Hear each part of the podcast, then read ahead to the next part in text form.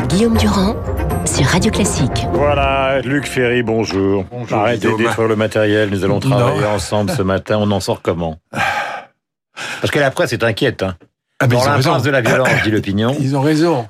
D'un- côté, enfin, quand un avion décolle, généralement, il faut qu'il atterrisse, ou alors c'est que ça se passe vraiment très mal, qu'il explose en vol. Donc, euh, je pense que les, les gilets jaunes doivent atterrir à un moment ou à un autre quelque part. Donc, euh, est-ce que ce sera une liste aux européennes ou autre chose? Mais en tout cas, a un moment ou à un autre, il faut arrêter euh, les casseurs le samedi. Tout ça finit par par désespérer la France. Et d'ailleurs, ça explique le fait que la popularité de ce mouvement s'effrite de samedi en samedi. Donc, Ils c'est sont pas quand une à plus chose. de 60% toujours. hein. Il y a 50 000 personnes dans la rue, les sont de plus en plus fortes. Et Ouais, quand mais on ils- interroge les étaient partis Français, à c'est 80 YouGov. ils étaient partis à 85%. Ouais. Donc euh, perdre 25% aussi rapidement, euh, même Macron n'a pas réussi. Donc euh, c'est quand même euh, c'est quand même un signe. Et d'autre part, donc moi j'ai toujours fait la distinction entre gilets jaunes et casseurs, mais il est clair que les casseurs en, en fin de samedi dans Paris, vous en parliez tout à l'heure, ça, ça, ça jette l'opprobre sur sur un mouvement qui évidemment a le droit de manifester, qui a des motifs de le faire.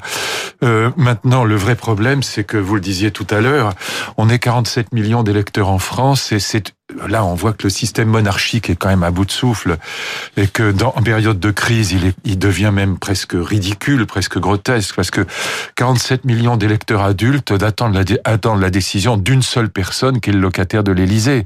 Ça n'a quand même pas grand sens euh, dans, dans un Bah, système politique allemand, dans un Gouraud, Elle a système. dit il faut attendre la fin du débat 15 mars, 800 000 propositions à ce point mentir. Bah oui, mais enfin, on pourrait nous dire où va le débat. Euh, euh, pourquoi attendre la fin du débat pour savoir ce qu'on a en fait, qu'on va en Bah, faire savait rien. Et donc, euh, bah, personne n'en sait rien. Bah, c'est bien le problème. Et donc, il y a un moment où le fait que personne ne sache rien et que nous soyons créés, traités 47 millions de, de personnes adultes, de citoyens adultes comme des enfants de 10 ans devient finalement assez insupportable. Pourquoi est-ce que la décision dépend d'une seule personne dans le système monarchique français? Tout ça est quand même assez ridicule, pardon de le dire. que vous êtes, ça pourrait paraître logique puisque vous Ah non non non non, c'est pas moi ça fait gaulliste c'est une autre époque, on sortait de la guerre, on avait besoin de quelqu'un qui redresse la France, la reconstruction de la France après la guerre, très bien.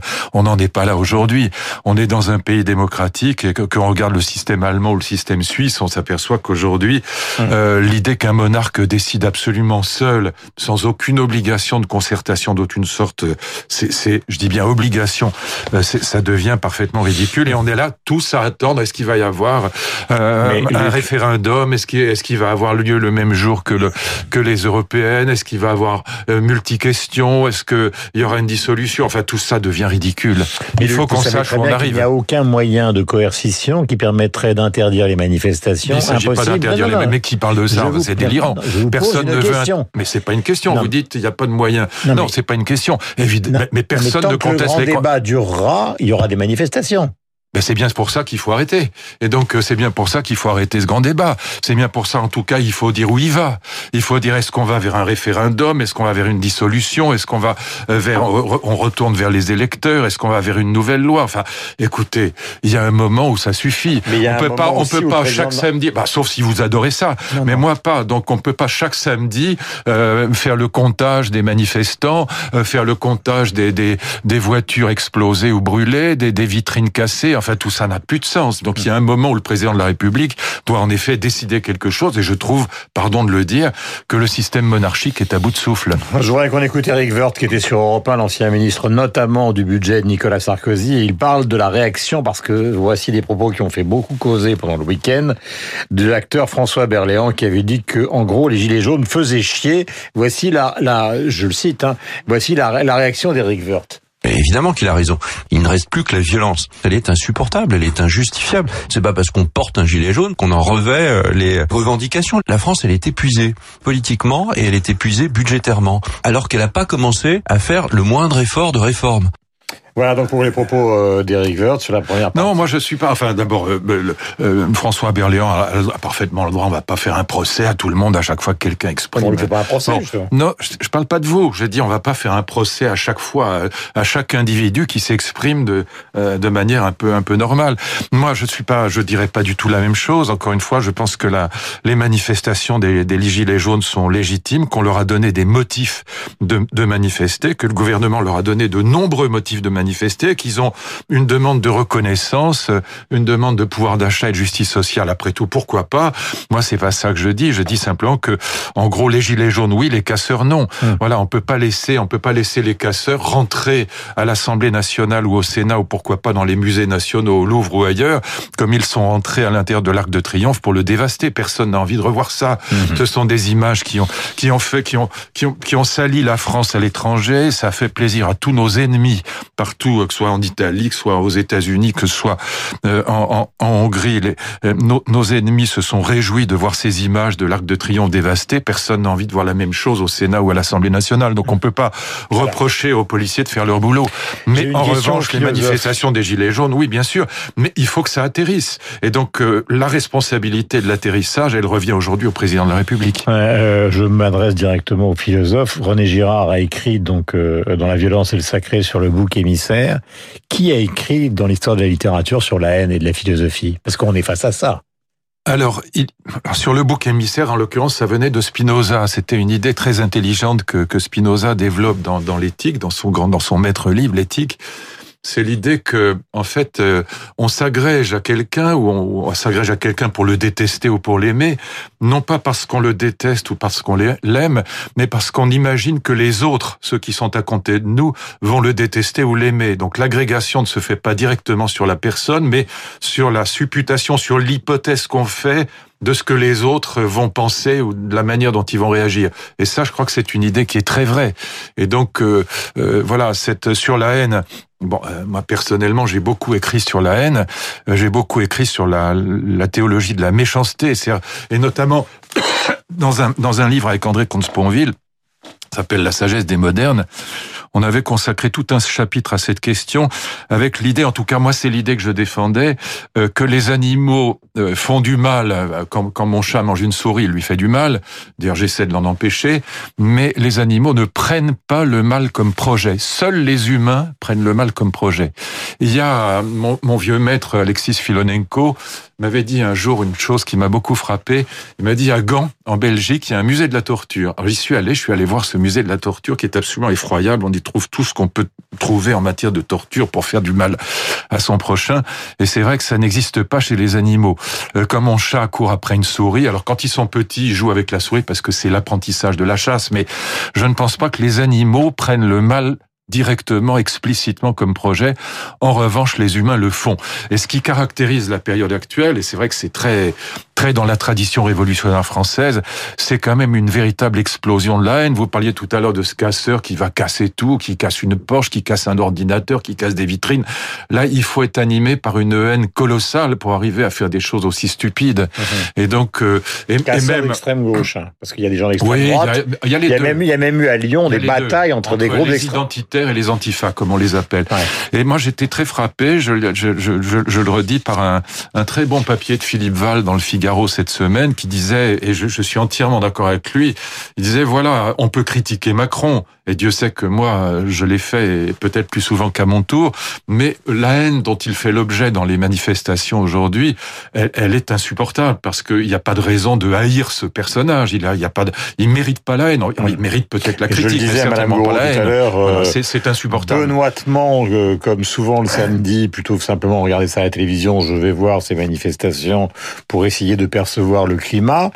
Euh, J'ai beaucoup entendu des démissions Macron qui étaient extrêmement nombreuses et assez euh, violentes, et réclamées. Maintenant, j'ai entendu samedi dernier là, mort à Macron.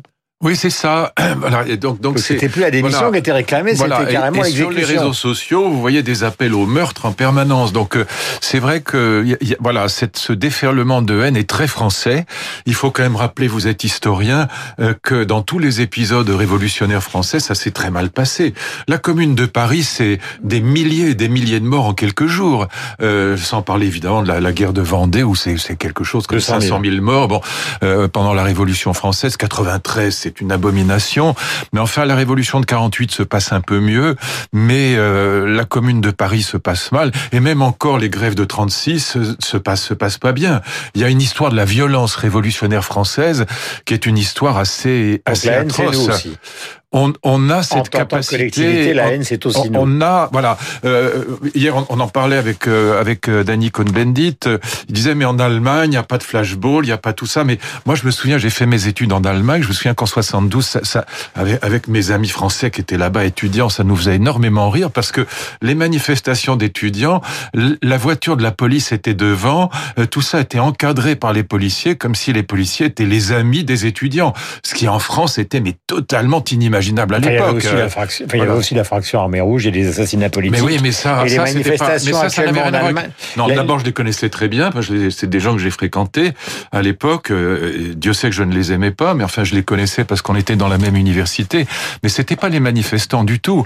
Les mais manifestants. Aujourd'hui, on dit que les manifestations en Allemagne sont beaucoup plus violentes que les manifestations Ben, c'est pas le cas, c'est faux, c'est complètement faux. D'ailleurs, en Allemagne, euh, les, les comment dire, les policiers n'ont ni flashball ni grenade de désencerclement, et donc euh, ils peuvent très bien s'en tirer simplement avec euh, quelques matraques et des boucliers. Mais les manifestations sont très bien organisées, elles sont quand même très calmes euh, dans la plupart des pays, alors qu'on a cette tradition révolutionnaire française qui fait française qui fait qu'on a en effet une très grande violence qui, je le répète, euh, distinguons les casseurs et les gilets jaunes autant qu'il est possible.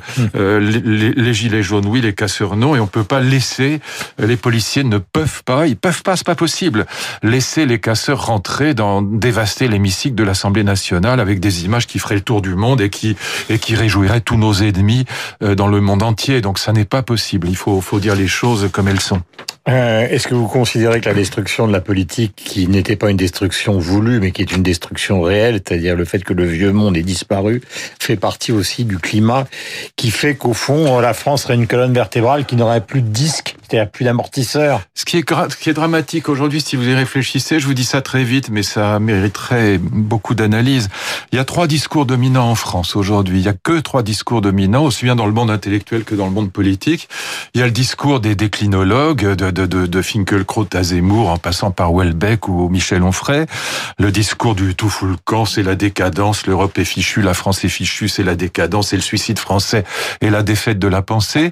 Vous avez le discours du bonheur, très intéressant, qui va avec en vérité, parce que quand les grands récits sont morts, quand euh, le communisme est mort et quand euh, euh, les religions ne se portent pas très bien, ce qui est le cas en France, bah, il reste le nombril.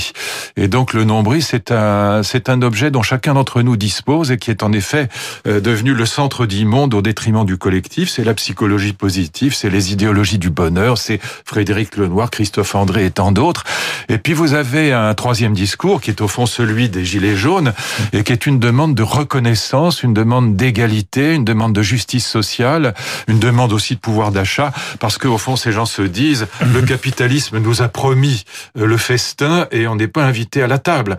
Voilà. Et donc ces trois discours-là, ils sont à mes yeux tous les trois plutôt désespérants. En tout cas, c'est pas ces trois discours-là qui peuvent forger une grande politique aujourd'hui. Voilà, nous allons changer d'époque et rendre hommage à celui qui a été un personnage assez extravagant de la scène politique française et un acteur aussi. Il s'agit du beauf de Roger Hanin, donc le beau-frère de François Mitterrand, qui est une sorte de personnage semi-officiel qui nous a quittés à 89 ans le 11 février 2015. Et notamment, je vous dédie cette réplique parce que c'était une sorte de Falstaff pied noir incroyable du sucre de Jacques Rouffio. Il donne la réplique à Gérard Depardieu. Roger Hanin. Vous l'avez vexé, le petit bonhomme? Vicomte de mes deux, je vous engageais pour votre carnet d'adresse, pour que vous m'emmenez des gens bien, pas des ecclésiastiques ou là des fonctionnaires, parce que ça, il y en a marre. Il y en a marre, oui, oui, oui, il y en a marre. Du sucre Du sucre, du sucre. Placez du sucre. Vous savez ce qu'on dit à la corbeille? À force d'en prendre, il va en crever, le carbaoui Ah non, monsieur, il crèvera pas le carbaoui. Carbaoui, il est balayard Parce que moi, j'en prends J'en prends Et j'en prends Et j'en prends Voilà, Roger Hanin, donc qui joue aussi un rôle politique toute sa vie. Il a voté communiste et euh, je me souviens euh, sur une chaîne de télévision que j'ai bien connue qu'il avait parlé de Jean-Marie Le Pen. Roger Hanin, bonsoir. Vous avez donc bien traité euh, Jean-Marie Le Pen de nazi. Non, mieux que ça, je l'ai traité de véritable nazi. C'est-à-dire que ce n'est pas un faux nazi, c'est un véritable nazi. Voilà, donc c'est quelques propos de, de, de Roger Hanin qui, dans le contexte d'aujourd'hui, enfin, ça y allait. Ah mais c'est vrai que là, le, le- aujourd'hui, à cause des réseaux Je- sociaux, on pas. peut plus dire des choses comme ça. Je pense que le malheureux François Berléand, il, il risque d'avoir des soucis parce qu'avec les réseaux sociaux, euh, immédiatement, ça pleut.